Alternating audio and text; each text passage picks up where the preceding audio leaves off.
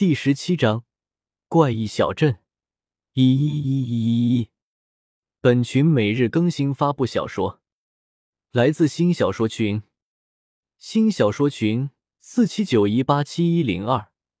好像对生活没有一点点的激情和兴趣，这样对比起来，好像只有刚开始的那个小女孩和这位老者两个人显得正常一些。老者带领着李胜走进了一个塔形建筑物中。停了下来，挥了挥手，跟在身后的众人马上四散了开来，排着队走进了塔里面的小房间里。老者对着李胜挥了挥手，示意他跟着自己到楼上去。李胜心里有很多疑问，但是见状也只好跟随着老者上楼去了。来到了楼上，李胜跟随着老者进入了一个满是书籍的房间里。只见老者从书架上抽了一本书下来。